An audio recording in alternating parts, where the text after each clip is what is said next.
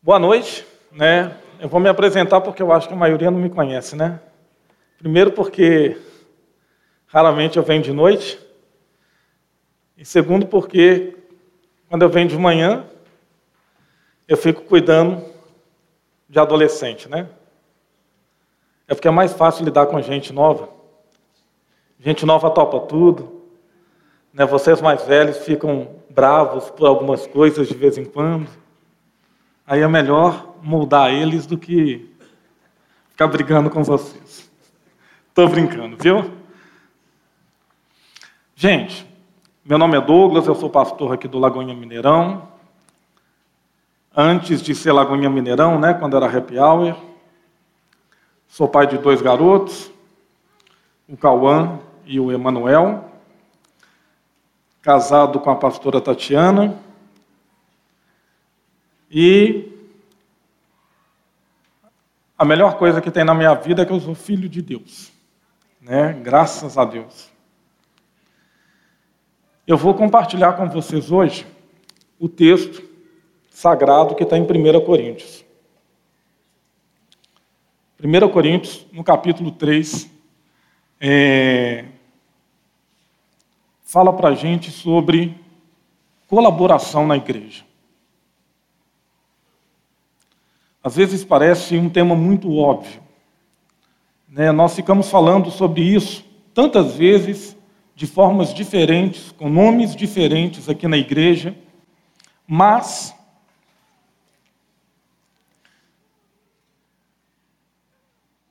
se o texto sagrado está falando de colaboração na igreja, é porque a gente precisa ouvir um pouco mais.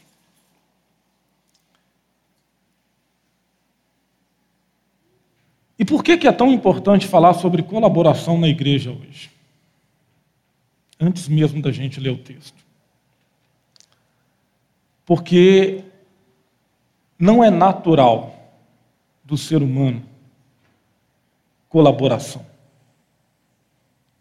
Ser humano o texto sagrado diz, ele nasce inerentemente egoísta.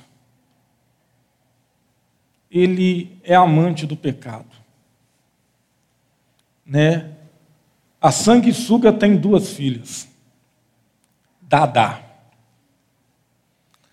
É a palavra que os bebês aprendem mais rápido. Dadá. Né? Eles não querem saber de compartilhar, eles têm essa dificuldade natural, porque é ser humano. A nossa sociedade, ela é construída em pilares que vão contra a colaboração, competição, meritocracia e tantas outras coisas. Mas o texto sagrado fala que no reino de Deus, onde as coisas são invertidas, a colaboração da igreja é fundamental. Porque se trata de um reino diferente dos reinos desse mundo. E o texto sagrado diz assim, 1 Coríntios, capítulo 3, verso 1. Irmãos, eu não pude falar com vocês como a espirituais, mas como a carnais, como a crianças em Cristo. Eu dei para vocês leite e não alimento sólido, porque vocês não estavam em condições de recebê-lo. De fato, vocês ainda não estão em condições, porque ainda são carnais. Porque, visto que a inveja e divisão entre vocês não estão sendo carnais e agindo como mundanos, pois quando alguém diz, eu sou de Paulo, e outro, eu sou de Apolo, vocês não estão sendo mundanos? Afinal de contas, o que é Apolo? O que é Paulo? Apenas servos por meio dos quais vocês vieram a crer, conforme o ministério que o Senhor atribuiu a cada um. Eu plantei, Apolo regou, mas Deus é quem fez crescer. De modo que nem o que planta, nem o que rega são alguma coisa, mas unicamente Deus que efetua o crescimento. O que planta e o que rega tem um só propósito, e cada um será recompensado de acordo com o seu trabalho. Pois nós somos cooperadores de Deus, vocês são lavoura de Deus e edifício de Deus. Conforme a graça de Deus que me foi concedida, eu, como sábio construtor, lancei o alicerce. E outro está construindo sobre ele. Contudo, vejo cada um, veja cada um como constrói, porque ninguém pode colocar outro alicerce além do que já está posto, que é Jesus, o Cristo. Se alguém constrói sobre esse alicerce usando ouro, prata, pedras preciosas, madeira, feno ou palha, sua obra será mostrada, porque o dia atrará a luz. Pois será revelada pelo fogo, que provará a qualidade da obra de cada um. Se o que alguém construir permanecer, esse receberá recompensa. Se o que alguém construir se queimar, esse sofrerá prejuízo. Contudo, será salvo como alguém que escapa através do fogo. Vocês não sabem que são um santuário de Deus e que o Espírito de Deus habita em vocês? Se alguém destruir o santuário de Deus, Deus o destruirá. Pois o santuário de Deus, que são vocês, é sagrado. Não se enganem. Se algum de vocês pensa que é sábio segundo os padrões desta era, deve tornar-se louco para que se torne sábio. Porque a sabedoria deste mundo é loucura aos olhos de Deus. Pois está escrito: Ele apanha os sábios na astúcia deles. E também, o Senhor conhece os pensamentos dos sábios e sabe como são fúteis. Portanto, ninguém se glorie em homens, porque todas as coisas são de vocês. Seja Paulo,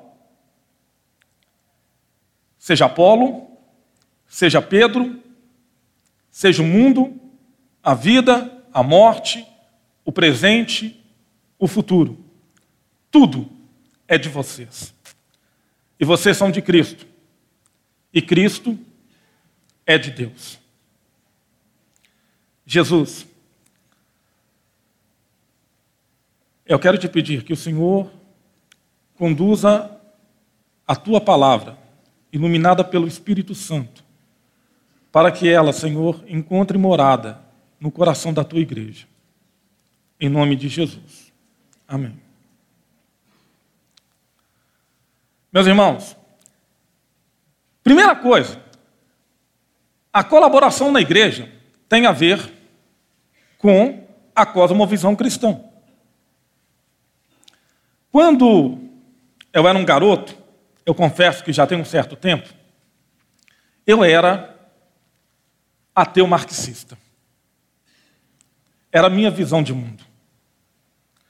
Toda leitura que eu fazia da realidade era uma leitura onde imperavam dois pilares fundamentais: a descrença em qualquer entidade metafísica, ou seja, em Deus, e a crença de que os problemas do mundo seriam resolvidos com igualdade e quando o opressor fosse vencido e os oprimidos encontrassem a liberdade, que é o que o marxismo ensina com a sua divisão de mundo entre oprimidos e opressores.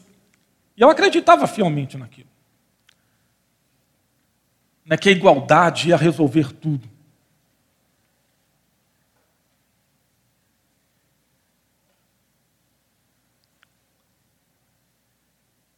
E nós temos outras visões de mundo. Nós temos visões de mundo que defendem as questões das minorias, nós temos visões de mundo como capitalismo. Nós temos várias visões de mundo concorrendo com o cristianismo. Mas a cosmovisão cristã ela não negocia com nenhuma delas. Ainda que nós tenhamos algumas cosmovisões dessas mais próximas que as outras. Nenhuma delas é cristianismo. Tem um homem de Deus aqui na igreja, e ele foi convidado algum tempo atrás para um debate na Aliança Bíblica Universitária. A gente já pensa como que É um ambiente de Deus? Só pode ser. Infelizmente, é um ambiente de Deus que foi dominado pela esquerda.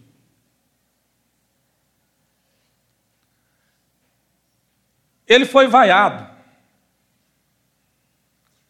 Porque ele disse que o cristianismo ele não negociava nem com a direita e nem com a esquerda. Cristãos são cristãos. E não gostaram da posição dele. Mas essa é a posição verdadeira. Se você é cristão,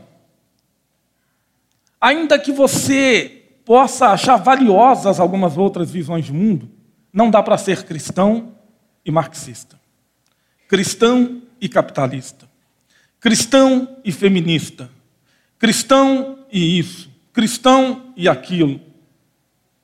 O cristianismo exige tudo de você e de mim. A colaboração da igreja se baseia numa mensagem assim.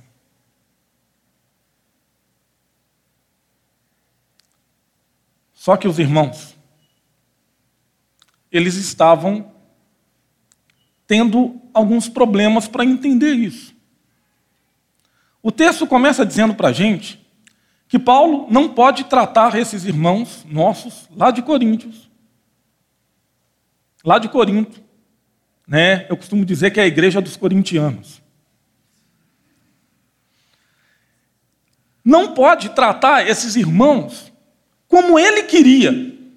E como é que Paulo queria tratar eles? Como espirituais, como gente madura, como gente que entendia a fé cristã, como gente envolvida no entendimento da palavra de Deus. Ele não podia fazer isso. Porque eles não eram isso. Eles eram bebês. Eles eram crianças. Eles eram carnais.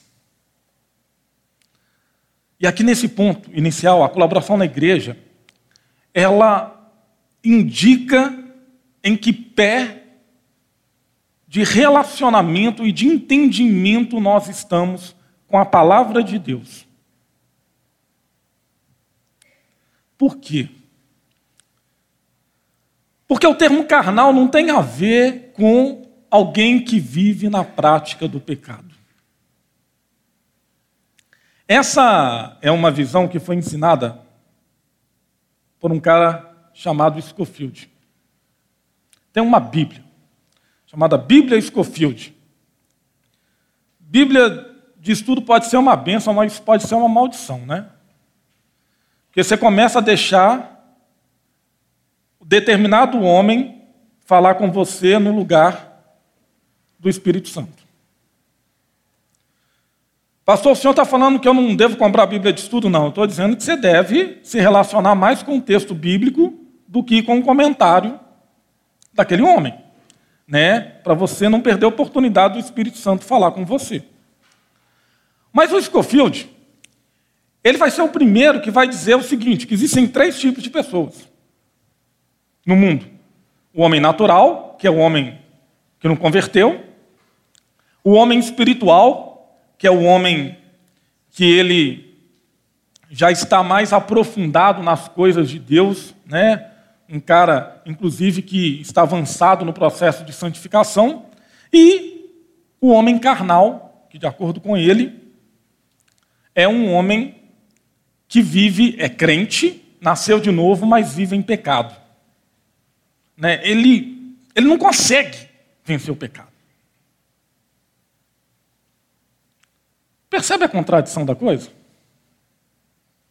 Como é que alguém pode ter nascido de novo e viver na prática do pecado? Viver em pecado, porque viver em pecado é isso. O texto sagrado não está falando disso aqui. Essa daqui é a única base, ou é a base mais forte que se encontra para falar disso. Quando Paulo diz, vocês são carnais, ele está dizendo, já era para vocês estarem aprofundados no conhecimento de Deus, mas vocês continuam pessoas superficiais. Vocês são bebês, Vocês são neófitos na fé. Vocês estão na igreja há 5, 10, 15, 20 anos. Mas é como se vocês estivessem chegando agora, porque vocês não têm um conhecimento aprofundado na palavra de Deus. A carnalidade aqui, então, ela não está vinculada com o pecado, ainda que ela possa gerar pecado. Ela está vinculada com a ignorância, com a falta de conhecimento, com o conhecimento de ordem superficial. Quando você já deveria independente da doutrina cristã, estar mais consciente da sabedoria de Deus. E tanto é isso, meus irmãos, que o capítulo 2 fala exatamente disso, da sabedoria de Deus. E o capítulo 4, na sequência, vai falar da pregação dos apóstolos. Todo esse texto ele é cercado por um contexto que fala de sabedoria, de conhecimento. E conhecimento é muito importante no cristianismo. O conhecimento, ele impede que a gente viva algo falso. É o que Paulo está dizendo para eles.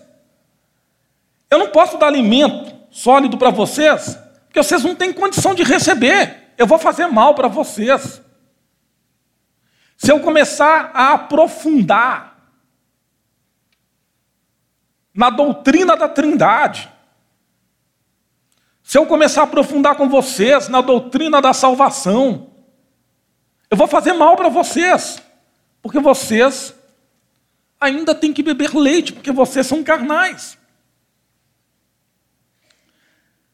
A essa altura, a gente começa a se perguntar por que que Paulo, depois de falar lá no capítulo 2 a sabedoria de Deus, ele é tão incisivo em direcionar essa palavra para os irmãos de Corinto. Porque a colaboração na igreja, como eu disse para vocês, ela, ela vai ajudar a gente a nos perceber. Ela é um indicador de quem nós somos, de como nós estamos agindo. Né? Então, a colaboração na igreja, ela vai te ajudar a perceber se você é uma pessoa de união ou de divisão. E os irmãos em Corinto são pessoas que têm uma mentalidade, está na mentalidade deles. Percebe? Faz parte da natureza deles. A inveja, a divisão. Eles não conseguem olhar uns para os outros e se alegrarem. Eles não conseguem olhar uns para os outros e vibrarem com as conquistas, ou chorarem com as angústias.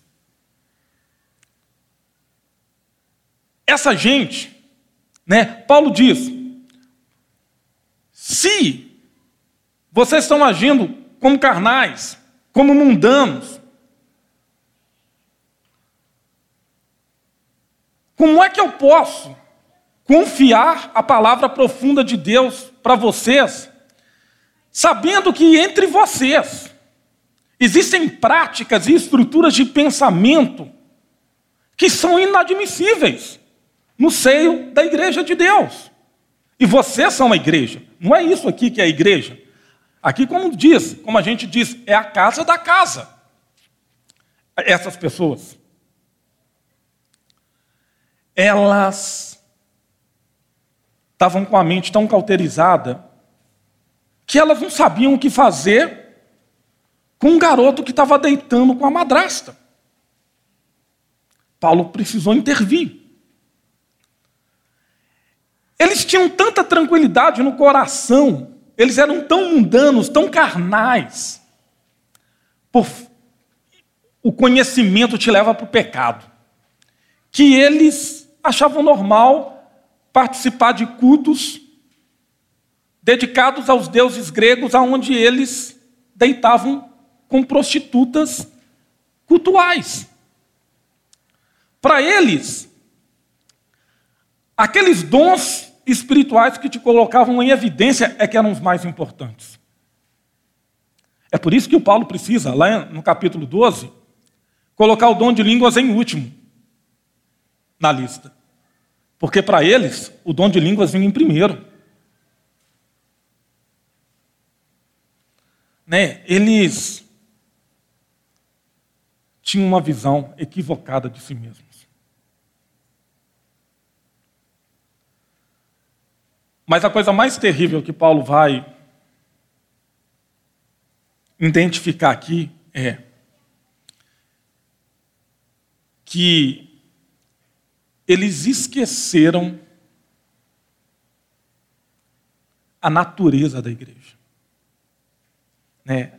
a natureza de unidade, porque eles começaram a dizer: Eu sou de Paulo. Não, eu sou de Pedro. Eu sou de Apolo.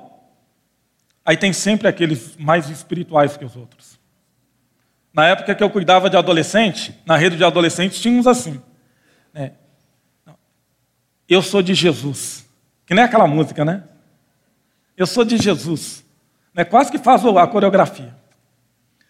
Então, tinha gente na igreja que dizia: Eu sou de Paulo.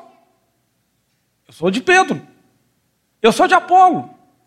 E aí eles dividiam a igreja em guetos, de acordo com cada líder. Só que a colaboração na igreja ensina para gente que a igreja é uma unidade. Não é aceitável a divisão na igreja, porque a igreja é uma unidade, a igreja é um corpo. Ela é um corpo que pertence a uma cabeça, que é Jesus. E essas pessoas, elas não tinham simplesmente.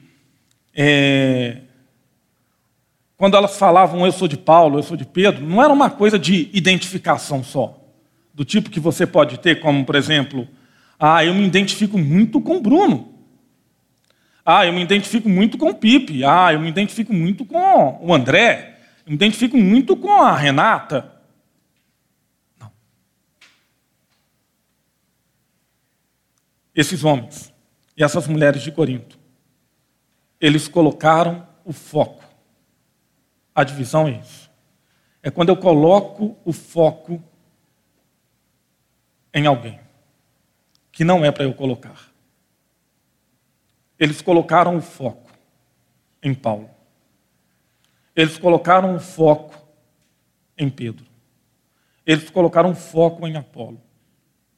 Aí você vai dizer: qual que é o problema de colocar o foco em Jesus?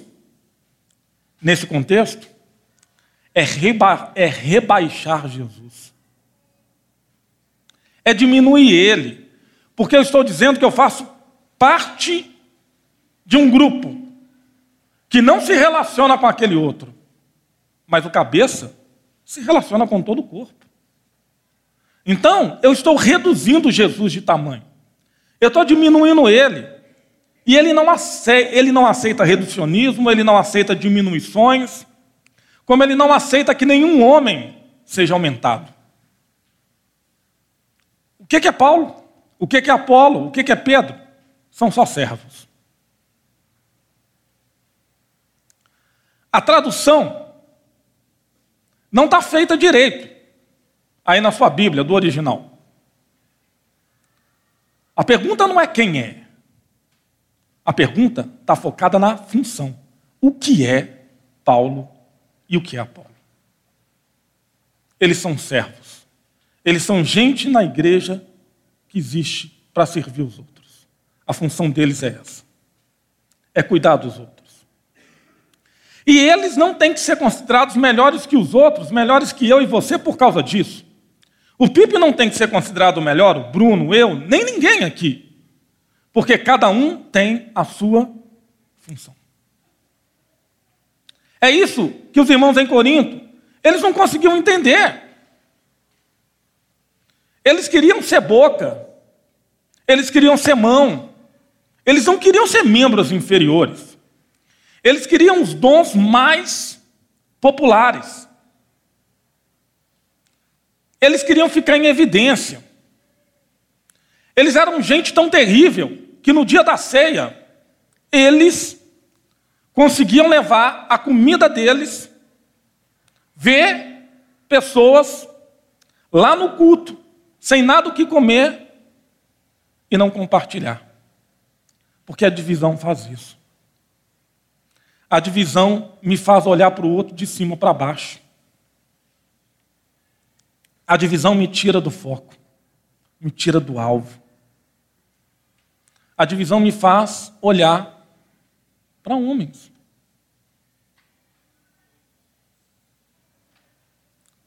Homens são importantes para nós aprendermos com eles. Eu aprendo com muitas pessoas. Como eu sei que você aprende com muitas também. O problema é quando aquela pessoa se torna mais importante do que ela deveria ser. Porque só tem uma pessoa na igreja que tem que ser mais importante que todo mundo. E é Jesus.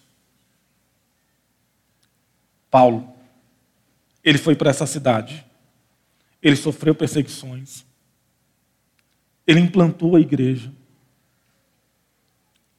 Depois, Apolo, com toda a oratória dele, chegou e continuou a regar. E Paulo está chamando os coríntios, os coríntios para essa responsabilidade, para eles poderem enxergar isso. Antes que eu e Apolo estivéssemos aqui, tinha alguém. Tinha alguém aqui antes.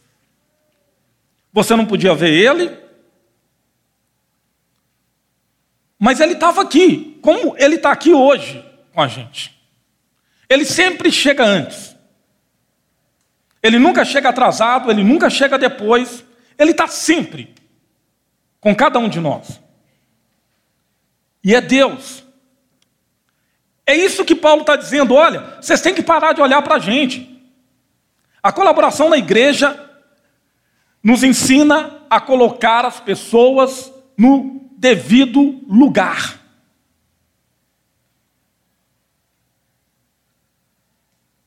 Sim, nós devemos honrar as pessoas.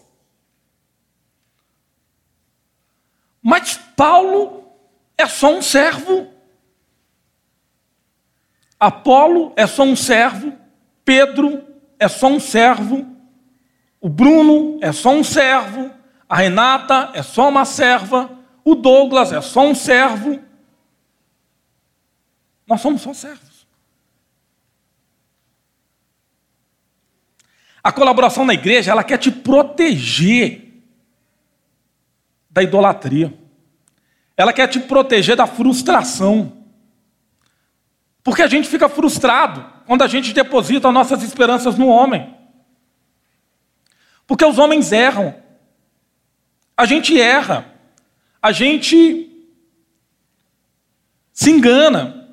E quando você coloca muitas expectativas em alguém, quando você dá para ela o que não é devido, você pode se frustrar. Mas você não está se frustrando com a pessoa real. Você está se frustrando com uma pessoa que você criou lá na sua cabeça, perfeita, que não erra, de um elevado padrão. E Paulo está dizendo aqui para mim e para você: uma pessoa planta, a outra rega. Mas quem é que dá o crescimento? É Deus. Se Deus não entrar na causa, se Deus não cuidar da igreja, ela pode ser implantada na melhor cidade. Ela pode ter os melhores pastores. Ela pode ter o melhor dízimo, ela pode ter o melhor de tudo. Mas ela não vai crescer. Que igreja de verdade, quem dá o crescimento é Deus. E aí a gente vai aprendendo que a gente precisa olhar para o irmão do lado e dar honra para ele. Que a gente deve pensar: olha, eu não devo achar que eu sou demais. A pessoa que está do meu lado, ela merece honra. A colaboração da igreja, ela existe para isso, para a gente aprender que esse irmão é igreja. Que esse irmão tem tanto para contribuir quanto eu. Porque esse irmão, ele é filho de Deus que nem você é. Que nem você. É gente que nem você, merece honra que nem você. O texto de Romanos fala isso. Para de pensar de você além do que convém. Para de se achar especial demais. Jesus, ele sabe o que achar de você. Mas olha para as pessoas e as honre. Procure enxergar o que tem de melhor nas pessoas. Mas a divisão impede a gente. Porque, sabe qual é o problema da divisão? Ela causa insegurança. Olha, se você não fizer parte do meu grupo, Eu sei que eu não posso confiar em você. Não vai dar para te aceitar.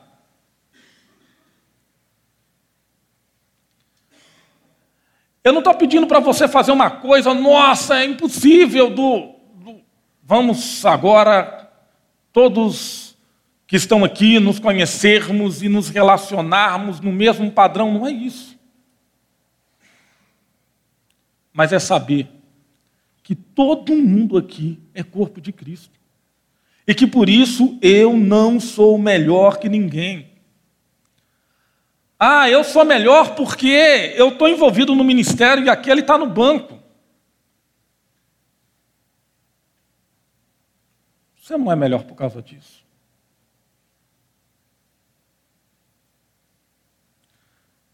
Você tem que pedir misericórdia a Deus, porque às vezes o ministério pode se tornar uma coisa maldita para você, se você colocar o foco no ministério. Eu conheço muitas pessoas que eu já fiz a pergunta para elas. A pergunta era: se Jesus te pediu seu ministério, se entrega. Elas não eram corajosas o suficiente para dizer não. Mas elas ficaram em silêncio. E o silêncio diz muito. O silêncio fala do medo. Fala do medo da gente se sentir inadequado, menos importante. Eu encontrei com um irmão aqui hoje. Hoje está sendo o dia dos encontros, né? Hoje eu encontrei com dois irmãos preciosos de manhã e encontrei com um irmão hoje aqui de noite. Em 2000, 2006, foi 2006, 2007, 2006 eu acho, eu fiz uma pregação. Não vou falar o lugar não para não dar problema. E estava lotado. O lugar estava lotado. No meio da pregação, um irmão levantou.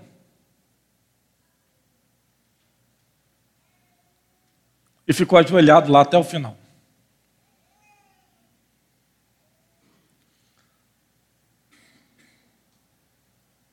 Para eu, não, eu não me vangloriar, né, porque você já começa a pensar assim, né, na carnalidade.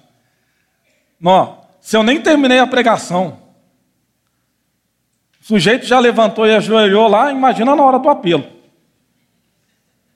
Para eu nem me vangloriar, ele foi o único.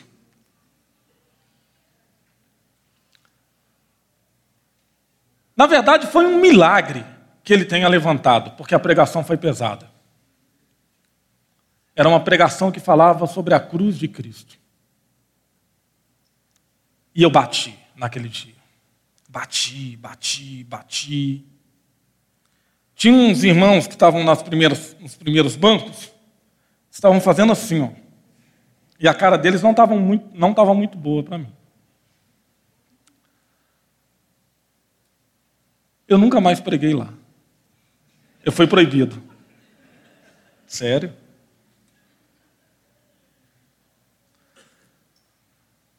Mas, quando você ama a igreja, você tem que saber aceitar essas coisas. Se eu concordei? Não. Mas eu preciso entender que a ordem fazia alguma parte do mistério de Deus para poder fazer diferença na igreja. E um tempo depois,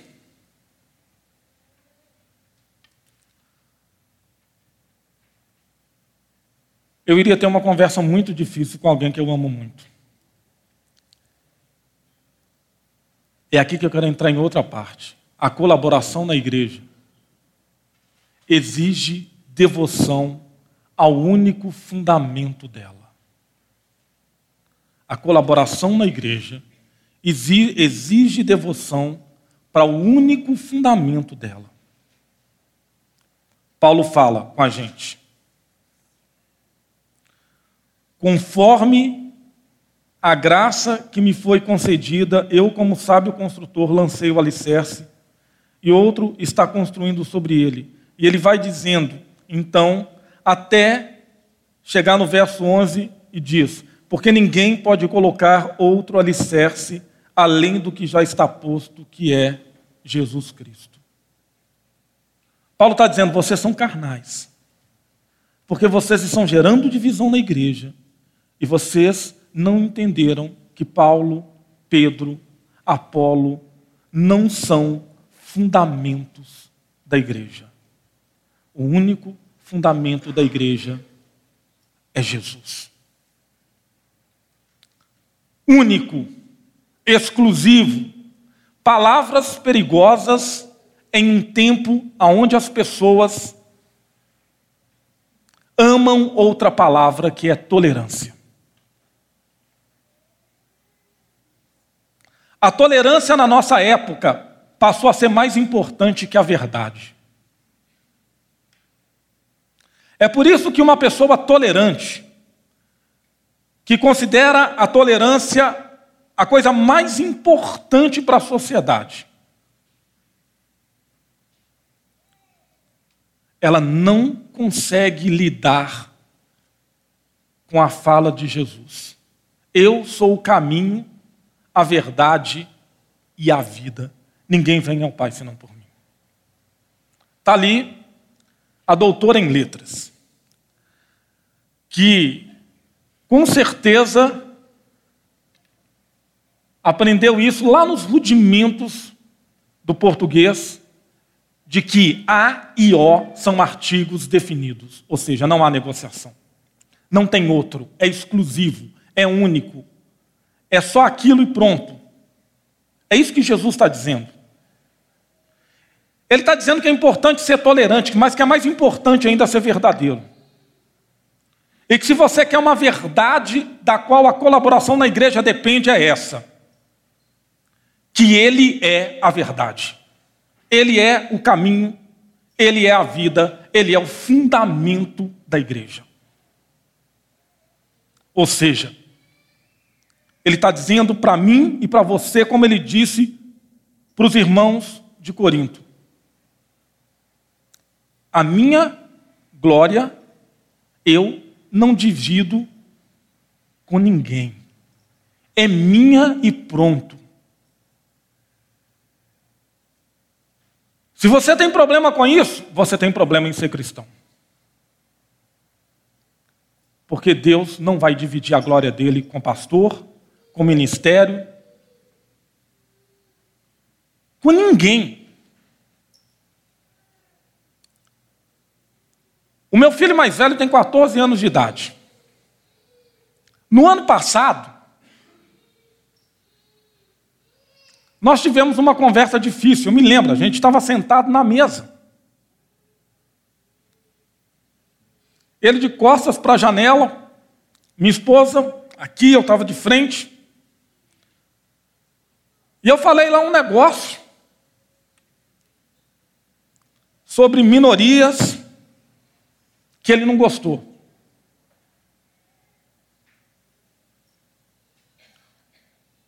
Porque você pode ficar esperto, meu irmão.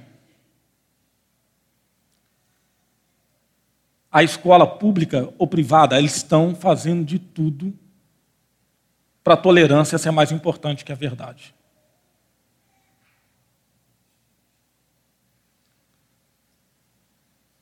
E aí, a certa altura da conversa, meu filho, batizado, crente, menino que se você conhecer,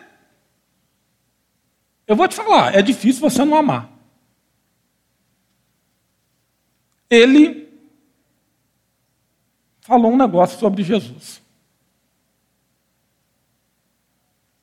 Que me deixou, na mesma proporção, magoado e triste.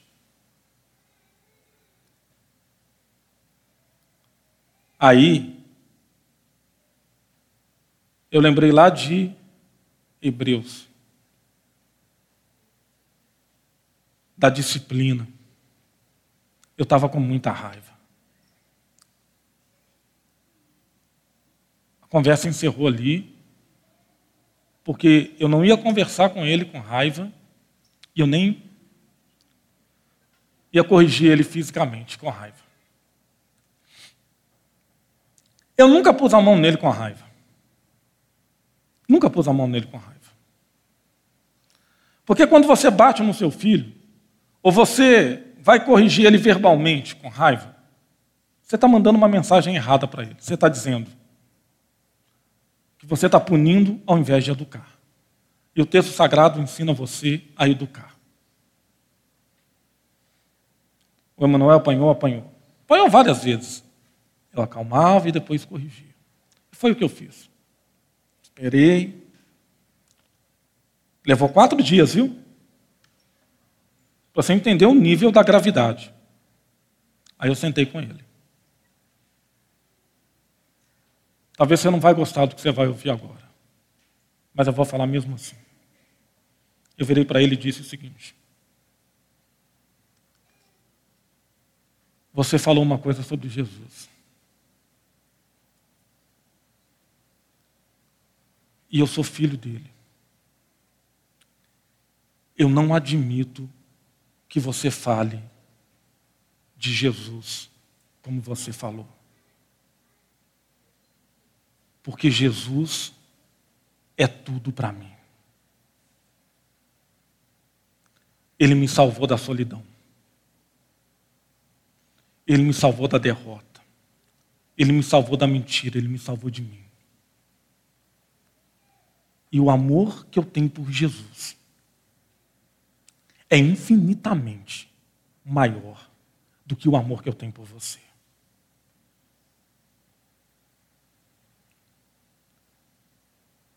Nunca tente pensar que eu te amo mais do que eu amo Jesus. Porque Ele é tudo para mim. E eu só te amo como eu amo, porque Jesus é tudo para mim.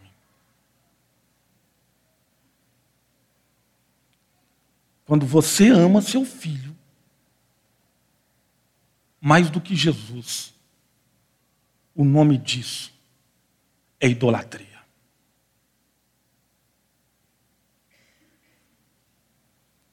Eu joguei limpo com ele. E na verdade, porque é assim que tem que ser. Jesus é tudo para mim. Deve ser difícil dizer isso, né? A gente, vocês devem estar pensando agora, né? Deve ser difícil. Você é ignorante. Vai lá perguntar para ele se eu sou. Vai lá perguntar para ele se eu sou ignorante. Não. Ele entendeu. Talvez é você que não está entendendo que o seu marido não pode ser tudo para você. Que a sua esposa não pode ser tudo para você. Que a sua mãe não pode ser tudo para você. Que seu filho não pode ser tudo para você. Foi o firme fundamento da igreja que disse isso. Se alguém amar o pai, ou a mãe, os filhos, ou isso, ou aquilo, mais do que a mim, não é digno de mim. Só que a divisão na igreja faz a gente achar que Jesus estava brincando. Ele entende. Não existe Jesus e sua mãe, Jesus e seu pai, Jesus e seu filho. Ou é só Jesus ou não é. O firme fundamento da igreja. E eu falei isso para o meu filho. Jesus é tudo para mim, Emanuel. Nunca mais fale do meu Deus como você falou. Nunca mais. Porque Ele é tudo para mim. E aí então Paulo, ele vai dizer assim para nós: olha, se você entendeu que nós somos apenas servos, que nós devemos olhar uns para os outros com mais honra do que para nós mesmos. Se você entendeu que Jesus ser o único fundamento da igreja é fator fundamental para uma colaboração saudável. Você precisa entender uma última coisa. A colaboração na igreja envolve, precisa entender duas últimas coisas. A colaboração na igreja envolve dar glória ao único que é digno dela. O texto diz isso, portanto, ninguém se glorie em homens. Ninguém pode se gloriar em homens.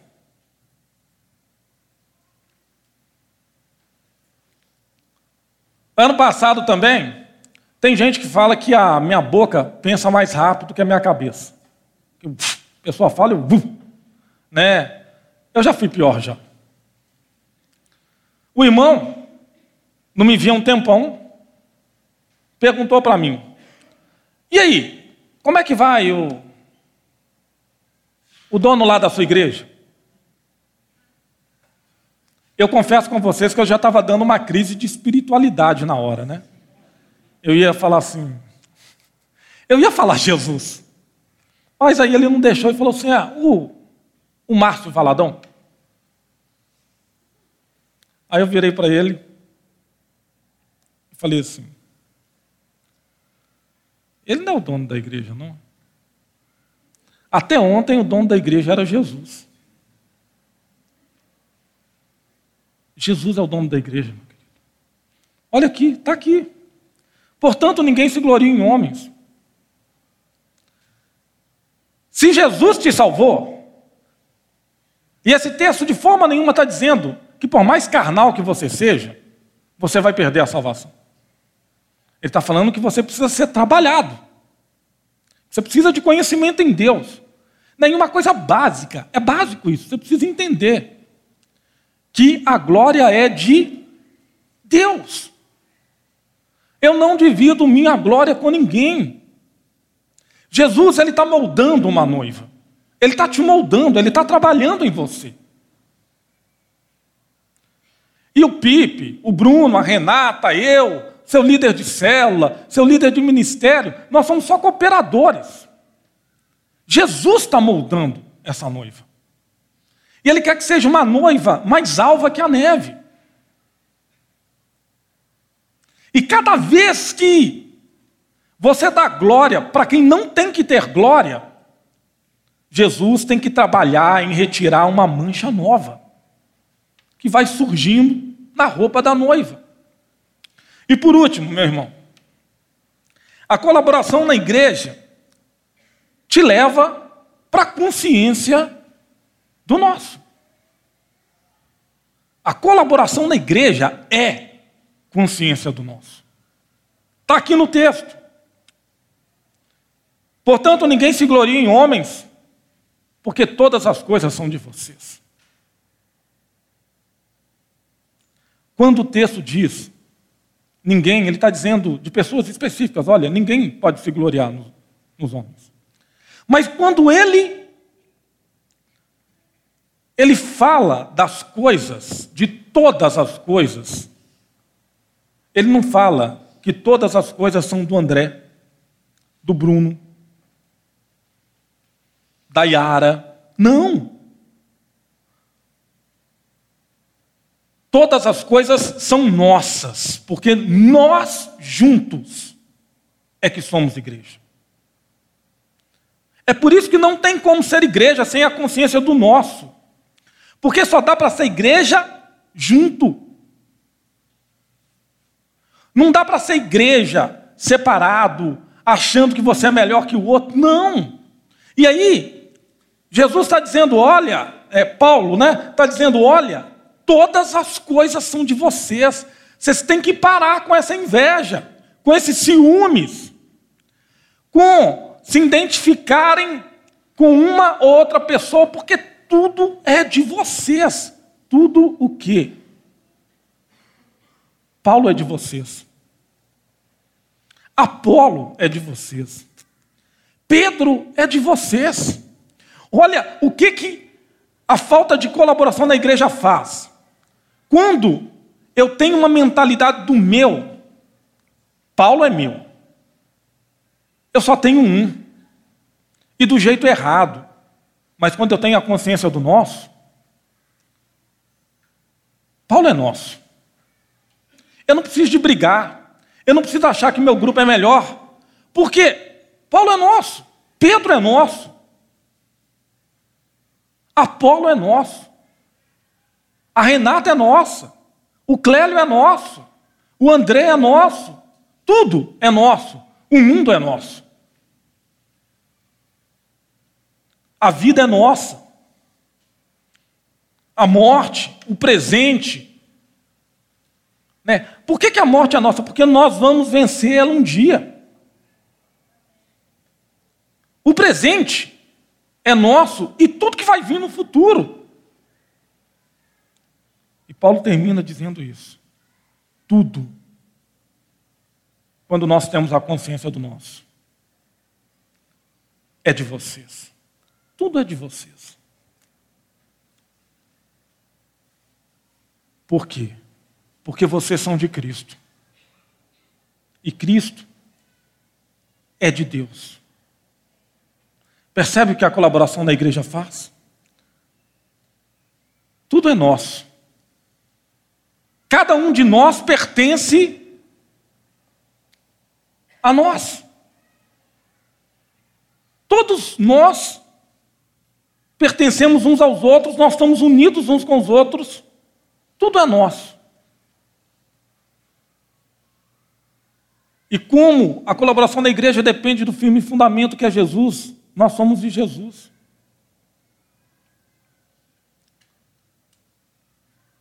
E Jesus é o Filho de Deus, ele é de Deus. nós somos unidos com Deus. A colaboração une a gente diretamente ao trono de Deus, ao coração de Deus. Escolha a colaboração. Escolha a consciência do nosso. Escolha amar Jesus mais do que qualquer coisa, porque Ele é o firme fundamento. Ele é que sustenta o edifício inteiro. Amém? Vamos nos colocar de pé?